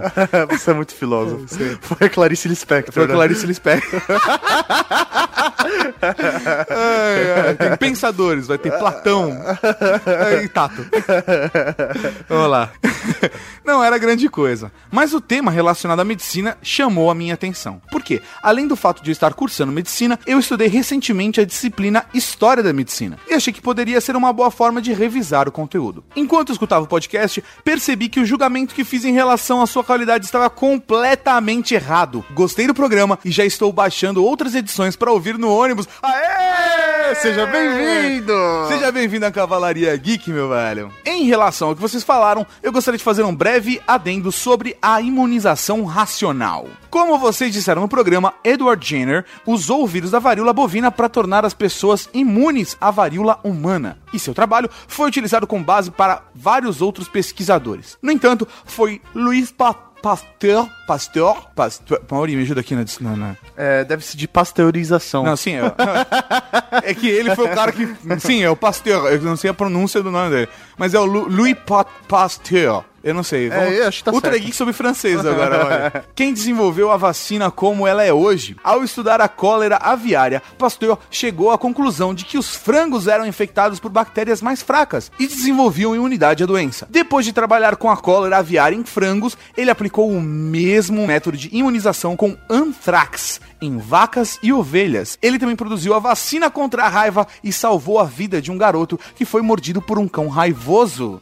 Da hora. O sucesso do tratamento do garoto motivou o desenvolvimento de várias outras vacinas por outros cientistas. A grande diferença do trabalho de Pasteur em relação a Jenner é que, enquanto o inglês precisou encontrar formas naturalmente fracas em vacas, o francês enfraqueceu os organismos patogênicos artificialmente em seu laboratório, o que possibilitou o desenvolvimento em larga escala de vacinas para várias doenças sem a necessidade de procurar por exemplares na natureza. Enfim, desculpem-me pelo meio longo, espero que tenham mais programas relacionados à área médica. Até mais, cavalaria. Um Raul para Lucas Bezerra! Raul! Que e-mail da hora, velho. Que, Que ele mandou. hora, Isso que é da hora da Cavalaria Geek, mandar e-mail pra complementar o conteúdo e deixar ele ainda mais rico. Animal. Assim, nessa leitura de e-mails estão e-mails um pouco grandinhos, né? Mas, velho. Mas todos complementando bastante o conteúdo. Isso que eu achei o, bem o legal. tema pede, né? O próximo e-mail é de Gabriel Guandalini. Raul Cavalaria Geek. Raul, meu velho! Raul. Tenho 23 anos, sou de Belo Horizonte, Minas Gerais. Belzonte! Belzonte, adoro as mineiras. Mas atualmente moro em Budapeste, na Hungria. Que foda! Da hora. Quem tava bem com o mineiro agora tá bem na Hungria, é. né, velho? Porra, Gabriel! Sou estudante de medicina e escritor. Ele manda aqui o jabazinho, é folhembranco.com.br. folhaembranco.com.br. Olha lá, recebeu duas vezes a citação, Gabriel. Sou um ouvinte recente do Ultra Geek. Comecei naquele episódio sobre liberdade de expressão, depois que Luciano Pires recomendou o programa. Mas tenho que admitir que já grito Raul de volta quando escuto vocês. Ah, que da hora. Animal. Até agora tinha ficado só ouvindo e dando risada. Mas agora que o programa tocou minha área de estudo, decidi sair das sombras e mandar meu primeiro e-mail. Assim que se faz, meu velho. Achei bem legal vocês listarem todos esses grandes esforços no passado da medicina. Não dá nem pra tentar imaginar como nossas vidas seriam diferentes sem eles. Para quem se interessa sobre a história da medicina e também da literatura, recomendo o excelente livro A Paixão Transformada, dois pontos. A história da medicina na literatura, de Moacir Scl... Is- Sclear. Scliar. Sclear. Moacir Sclear, cara. Scliar. Você não leu nenhum livro do Moacir Sclear? Não que eu me lembro. Eu acho que eu li ali uns dois ou três já. Moacir Scliar. Bonito nome. Leitura fácil e agradável, no qual Scliar nos mostra o passado na medicina do ponto de vista dos grandes autores de suas épocas. Alguns médicos como Conan Doyle e outros não, como Machado de Assis. Foi lá que aprendi sobre Galeno, sobre Pasteur, Pasteur. e outras figuras famosas que vocês citaram no programa. É preciso notar que a medicina passa agora por uma das fases da- de maior avanço em uma velocidade acelerada. É impressionante como novas tecnologias das mais diversas áreas estão mudando a forma como se pratica a saúde. Exoesqueletos, próteses e órgãos sendo impressos em impressoras 3D. Muito foda esse cara. Implantes através de tatuagens, Nunca ouvi falar disso, cara, mas parece foda. gadgets e tanta coisa com aparência de sci-fi sendo implementada num piscar de olhos que é melhor nem tentar entrar em muitos detalhes para não correr o risco de, quando acabarem de ler este e-mail, já estar tudo desatualizado. É, esse é um perigo, esse é um perigo de, de- que, na verdade, não, não é necessariamente um perigo, é uma característica do universo do geek. Quando você começa a falar de um assunto, ele já está desatualizado, é, é normal, é normal. Pode parecer loucura, mas não estou exagerando. Aqui em Budapeste, na universidade Samwise, eu imagino, Samuel Wise. Semmelweis uh, University. É, beleza. Estou Quero ten- falar agora isso aí, fala isso aí. estou tendo aulas com. Não, fala aí. Ah, você quer que É, fale? Bertalan Mesco. Conhecido como Medi- Medical Futurist. Ele ganhou fama internacional há alguns anos como Dr. Twitter. Cara, é muito bom ter o nome desse. Doutor Twitter. Fale com o Doutor Twitter. Quando ainda estudante, passou a utilizar o Twitter como ferramenta para trocar ideias com os médicos ao redor do mundo para chegar em diagnósticos complexos. Ele é considerado um dos maiores especialistas quando se trata sobre o futuro da medicina. A sua primeira frase em nossa aula foi: Quando vocês se formarem, todo o conhecimento que vocês aprenderam na faculdade estará inteiramente desatualizado. Pesado, não é? O objetivo da disciplina dele é garantir que nossa geração de médicos esteja pronto para se manter informada, atual, mesmo no ritmo alucinante que a medicina avança. Esse é um dos desafios da nossa era da informação. Caso tenham se interessado nesse assunto, vocês podem acessar o site dele, que é o themedicalfuturist.com, e de lá ver o seu canal no YouTube e todas as redes sociais. Da hora, cara. Um grande abraço, Gabriel Guandalini. Velho, você tem contato com o maluco, cara. Parece ser foda. Vamos dar uma estudada. Quem sabe a gente não usa o contato do Gabriel pra gravar um, podcast, com ele. Porra, ia ser animal. Porra, velho. Ele mandou aqui PlayStation 1. Algum de vocês brincou que se doar cocô ajudasse a salvar vidas, passaria a doar. Informo que o transplante de fezes é uma alternativa de tratamento no casos de colite. Caramba, eu, eu- nós recebemos mais de uma mensagem falando sobre transplante fecal. Ih, PlayStation 2. Peço desculpas pelo tamanho do e-mail, mas minha paixão pela escrita é tão grande que eu não conseguiria não devanear nem mesmo em uma receita de bolo. Cara, e o e-mail dele foi extremamente, bem, escrito. Extremamente Velho, bem escrito. Perfeito, sério Até mesmo. pontuação, vírgula, respiração, tudo perfeito. Eu, eu só fico pensando qual seria o nome da campanha de transplante fecal. Seria Cagando e Salvando? É, por aí. Ia ser bom, ia ser bom. É, ela é patrocinada pelo Active e pelo Johnny Walker, né? Isso, isso É, Vamos lá, então. Um Raul para Gabriel Guandalini, de 23 anos, de Belzonte, ou agora Budapeste. Ah, um Raul, Gabriel! Raul! O próximo e-mail pro senhor Maurinho é um e-mail, mas não é meu qualquer, ele é um... Batismo!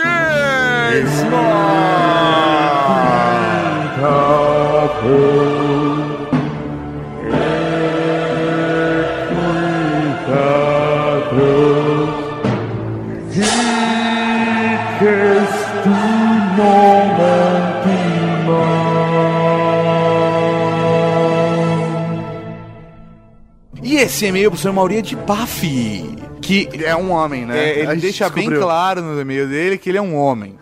tá? Vamos, vamos, vamos, vamos lá, vamos lá. Aqui quem vos fala é Paf, homem. Toda vez que vocês ficam indagando se esse nome é de homem ou mulher, então já vos digo, homem. Venho pedir um nome de homem na Cavalaria Geek. Mas não tenho uma história pra contar sobre o meu passado e no que sou bom, etc e tals. Não tenho uma história pra contar do que ele é bom. V- vamos lá. Venho dar uma ideia pra nomear não só a mim, como vários outros. Vale, ver- vale perceber, professor Mauri, que nós não lemos esse e-mail dele nas últimas semanas. V- você vai ver, você vai ver o que aconteceu. Lá. Eu gostaria de ser o embaixador da Cavalaria Geek na Espanha, porque ele mora em Barcelona. Como acharem melhor. Sendo assim, gostaria de dar uma ideia pra vocês recrutassem embaixadores da Cavalaria Geek nos quatro cantos do mundo, que foi o que a gente fez com o diplomata É canadense. isso- É isso aí. é isso Mas e- e ele também, assim como o diplomata canadense, mandou e-mail depois de ter visto o batismo do Thiago Iório, o embaixador da Cavalaria Ah. Geek. Você entendeu? E ele deu a ideia que a gente também teve. Então nós pensamos junto. Entendi. Só que eu Estamos só li alinhados. agora. A gente tá alinhado, mas eu só li agora. Então, Entendi. assim. E não li nem por conta disso. Você vai ver onde, onde vai chegar. Seguramente tem um geek que queria ser um embaixador da cavalaria em várias partes desse mundão velho de meu Deus. Hehehe. Tá aí uma ideia que se aceitarem já sabe que estou aqui pra matar dois coelhos com uma gajadada só. Que eu gosto de falar dois coelhos com uma caixa d'água só. Acho muito mais divertido. Gostaria de ter um e-mail. Sabe que não precisa ser divertida essa frase. É, eu sei, mas eu gosto. Gostaria de ter um e-mail arroba Rede Geek para os que vêm a Barcelona e necessitam consultar o representante maior dessa nação. Mande dicas e afins. Possa me mandar um e-mail e eu, como embaixador, farei o papel. Porra. Que da hora. Faz sentido esse- isso que ele falou, cara. Até a ideia da parte da cavalaria ali no site é justamente vocês poderem entrar em contato um com o outro. E aí, de repente, se alguém quiser ir pra Espanha e precisar de dicas, poder te procurar ali. Sim, vamos atualizar. A gente precisa nomear alguém pra só atualizar essa lista, Sim, velho. sim, tem que ser o atualizador da lista. o do É isso aí, velho. né? Alguém responsável por isso, porque a gente não, velho, não tá dando conta. não tá dando conta do Ó, volume tem, de tem que ser trabalho. alguém, tem que ser alguém voluntário que esteja afim de só atualizar essa lista pra gente. de extrema confiança. É, tem que ser de extrema confiança porque vai ter acesso ao site. A questão do seu Mauro é que ele mandou um outro e-mail. Vamos, vamos, e esse e-mail é recente. Tá. Um Raul, caros marechais. Raul. É, de novo, Raul. Tá É, Raul. mandou, mandou. Ok. Venho rapidinho só pra fazer uma observação barra reclamação. Algumas semanas atrás eu enviei um e-mail solicitando um nome na Cavalaria Geek e pedindo pra ser embaixador diplomata da Cavalaria Geek. Ele tinha falado só embaixador. Ele tá aumentando diplomata porque a gente já tinha batizado de diplomata. Aqui na Espanha. E vocês, seus geeks conspiradores, nomearam o rapaz lá do Canadá. Isso só não, só não nomearam a Luísa porque acho que ela não está mais lá no Canadá. Então veio lhe ameaçar de morte, de, de- de qualquer coisa que vocês nomearem, outro aqui da Espanha, que não seja eu. É claro que vocês poderiam nomear lá outro cara em cidades diferentes da Espanha, mas, mas, mas aqui em Barcelona eu exijo que seja eu. Não, é isso aí, a gente usou esse batismo só pra ler seu e-mail e falar não. Não. É, é- é isso aí. Um abraço pra PAF. pra PAF. O cara que escotiza tudo. Então, Paf, ajoelhe-se. PAF homem. Ajoelhe-se como um homem. Um homem ajoelha. Tem alguma diferença? Ah, não sei, pra mim tem, velho. Quando uma mulher ajoelha, pra mim, é muito Ajoelha diferente. tem que rezar, É, é bem diferente de quando um homem ajoelha. Vamos lá, de Eu novo. não sei pra você. É, mas eu tinha falado fisicamente se tinha alguma diferença, Mauri. Não na situação. Na situação, obviamente. Vai, vai, Mauri. Lê logo. Chama, chama de novo. Paf, homem. Ajoelhe-se. A partir de hoje, tu serás conhecido como o diplomata espanhol da Cavalaria Geek!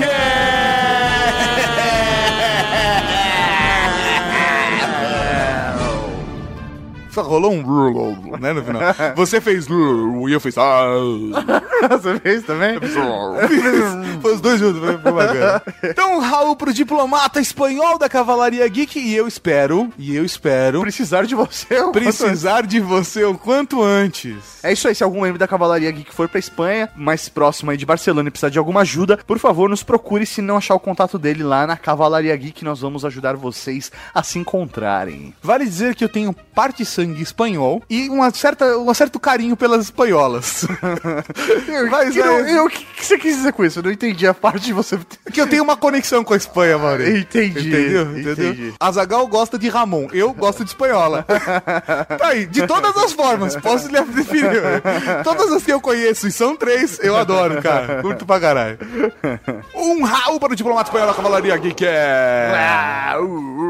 O e-mail é da doutora da Cavalaria Geek. Como eu tô com saudade Ah, de você, sua Saudade, linda. doutora, sua linda. Um Raul. Raul, seus lindos. Raul de novo pra você. Mais Raul. Raul. Me emocionei de ouvir vocês compartilharem com a Cavalaria a ciência mais linda do mundo. Ah. E também para falar sobre alguns pequenas caneladas. Vamos Eu, lá. eu não, eu não gosto de canelada. Canelada é, é- é muito nerdcast, cara. É, a gente tinha um nome pra isso. Tinha tijolada. Era tijolado. Porque quando seu smartphone brica, ele vira um tijolo. Tal. Tinha uma associação dessa, mas talvez esse nome não seja mais adequado É. hoje. Então, sugestões pra correções no Ultra Geek não vão ser caneladas. Aham. E não vão ser correções. Aham. Tá? E nem Beleza. sugestões. Então, mandem sugestões de nome.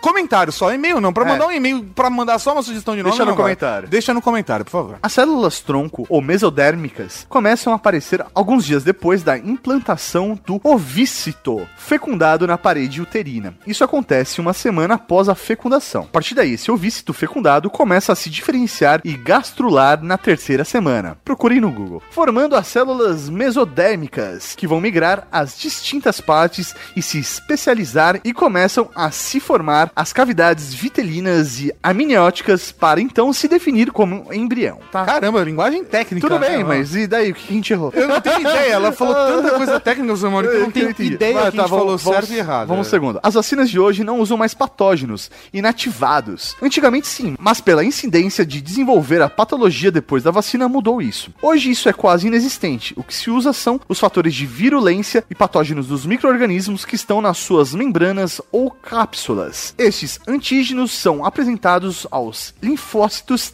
E geram uma imunidade de memória ou imunidade adaptativa. Beleza. Muito foda, muito legal. Eu, Assim, é, É. vale citar que pra quem não manja de medicina, assim, eu entendi conceitualmente, mas não tudo. É, beleza. é, Eles mudaram a técnica e agora eles usam parte da- do vírus mesmo. É, isso que quebram os vírus, não usa ele inteiro. É isso, É isso aí. Mito: a vacina da gripe não causa gripe, justamente porque não é utilizado o vírus, e sim seus antígenos. Olha só, agora eu entendi tudo. É praticamente impossível fazer uma vacina para a gripe, porque é um dos vírus que mais se muda em cada transmissão. Por isso, uma gripe nunca vai ser igual a outra, porque o vírus é sempre outro. A vacina se baseia em isolar a cepa do vírus que mais tiveram incidência no último ano e gera uma vacina para esse vírus X. Mas, mas a pessoa continua exposta a outros vírus da gripe e pode desenvolver a patologia de todas as formas. Que lindo que todos vocês foram introduzidos nesse mundo mágico e quem ainda não assistiu, por favor, assista a série The Kinnick. Clive Owen. Não tenho ideia quem é essa pessoa. Clive Owen, Mauri. Acho que ele foi casado com a Madonna, inclusive. Tudo bem.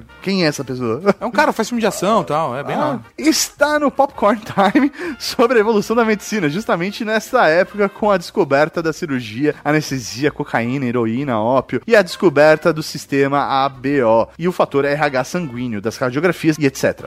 É simplesmente fantástica. Sem mais, doem sangue, doem órgãos e, por favor, doem seus corpos para a faculdade de medicina quando morrerem. Nós agradecemos muito! Beijos e Raul! Eu imagino que vai ser muito traumático, sabe? Meu corpo tão gostoso, e as estudantes de medicina olhando ele ali, deitadinho, sabe? Que eu vou morrer novo, eu sei disso. É sim, isso que eu ia Entendeu? falar. Então, assim, porra, cara. E agora eu tô numa dieta, Mauri, a gente vai emagrecer. E aí, imagina, eu doar meu corpo e as mulheres ficarem olhando e falam assim: ah, meu Deus, que pena que esse homem morreu. Ninguém vai conseguir. Que desperdício. Não vou de- cortar. Que desperdício de carne. De- Deixa eu tirar uma selfie, não corta não. Sabe, eu acho que vai ser um negócio muito mais assim, cara. É, Então- imagino que sim. mas essa questão de doar corpos também é, é bem contraditória, né? A gente falou de doar órgãos e doar sangue, já tem gente que tem recém, imagina doar corpo, né? Ah, sim, vai, mas eu faço isso hoje, vivo. Você doa o corpo pra medicina, né? Ah, Pra velho. medicina eu não digo, mas pras As médicas e enfermeiras, viu? Porra, velho. Então ela manda aqui um PS, um Playstation. Pasmem, existe transplante de fezes. Durmam com essa.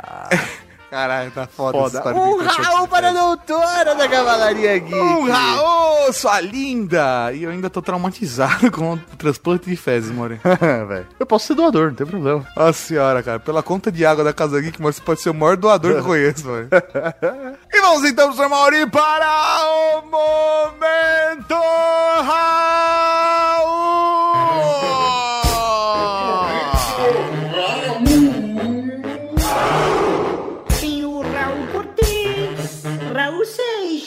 Raul Gazola, Raul Gil, Raul Júlia. Cara, tem Raul pra caralho aqui.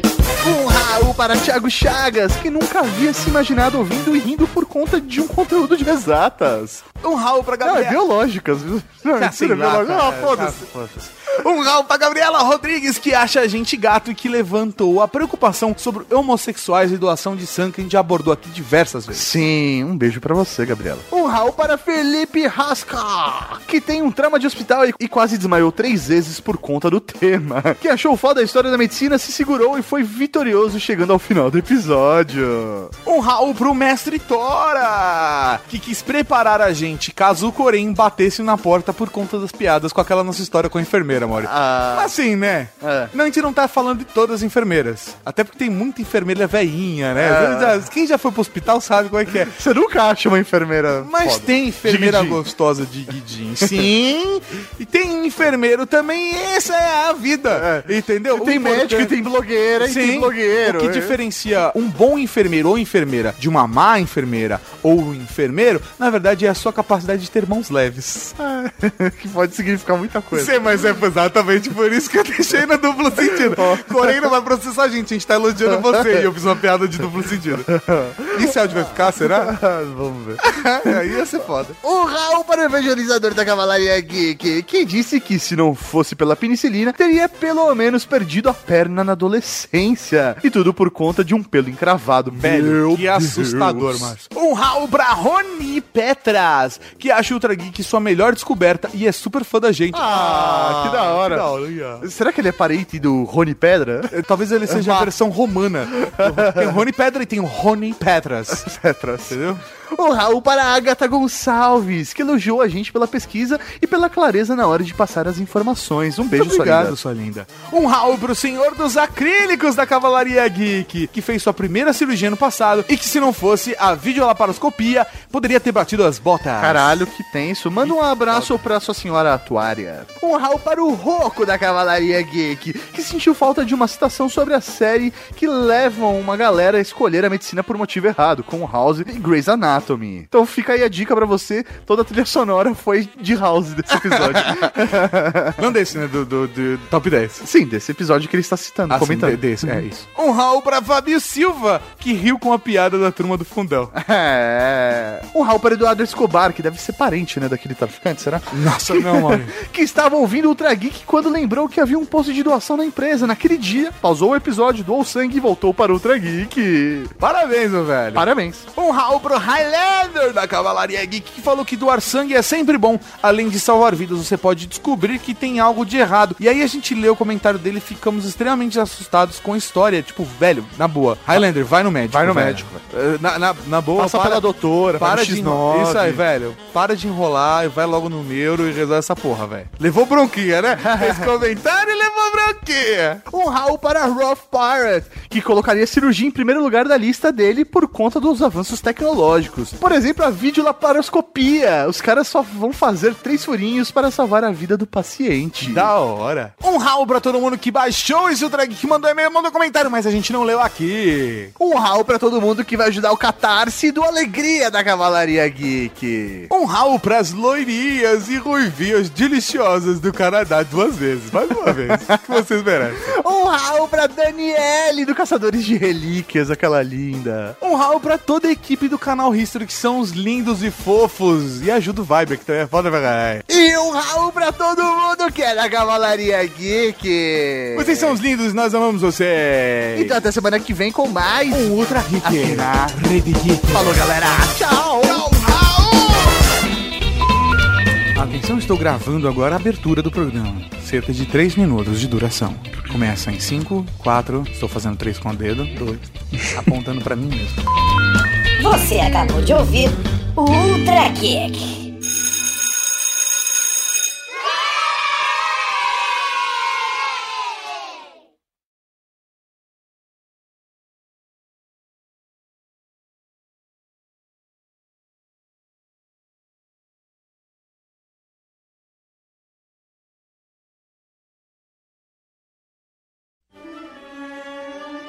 Eu gosto daquela frase que o Mori citou no episódio da Casa Geek, que é o tudo é sobre sexo, menos sexo, sexo é sobre poder. Eu acho uma frase boa, mas talvez a... ela não seja tão verdadeira. Assim. Eu acho um pouco.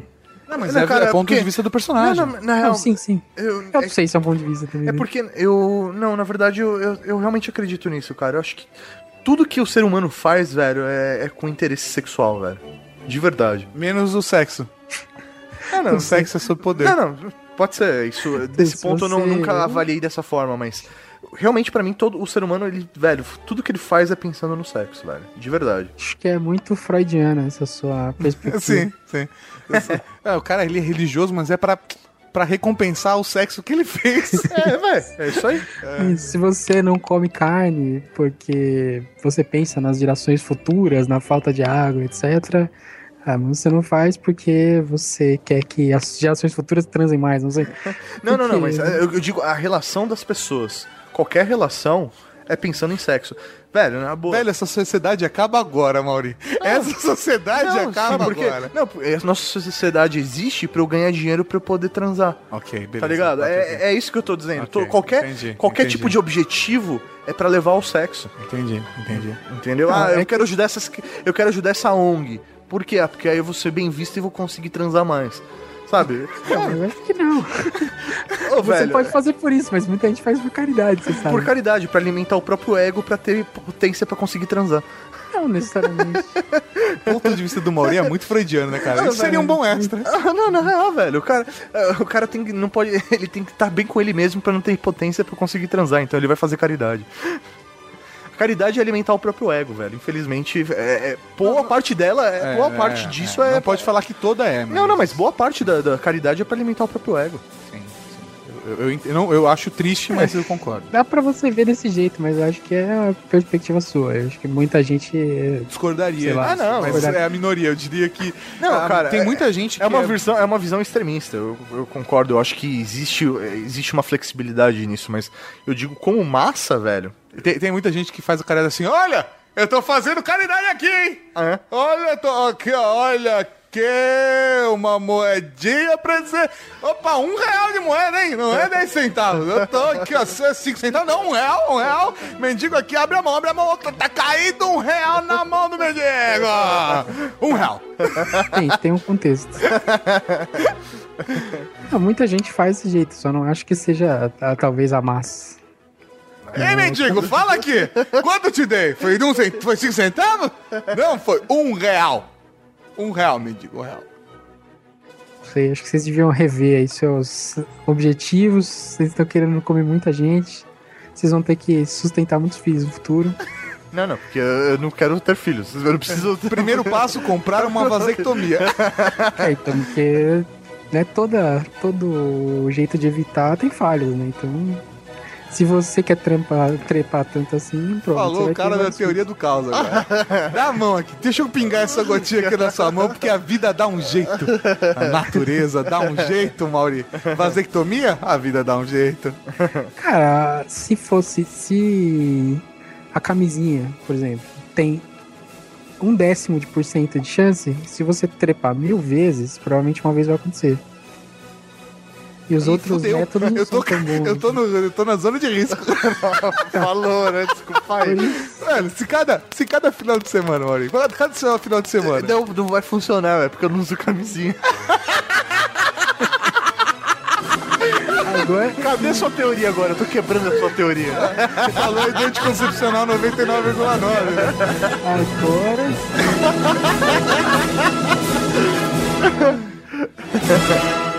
Fechou.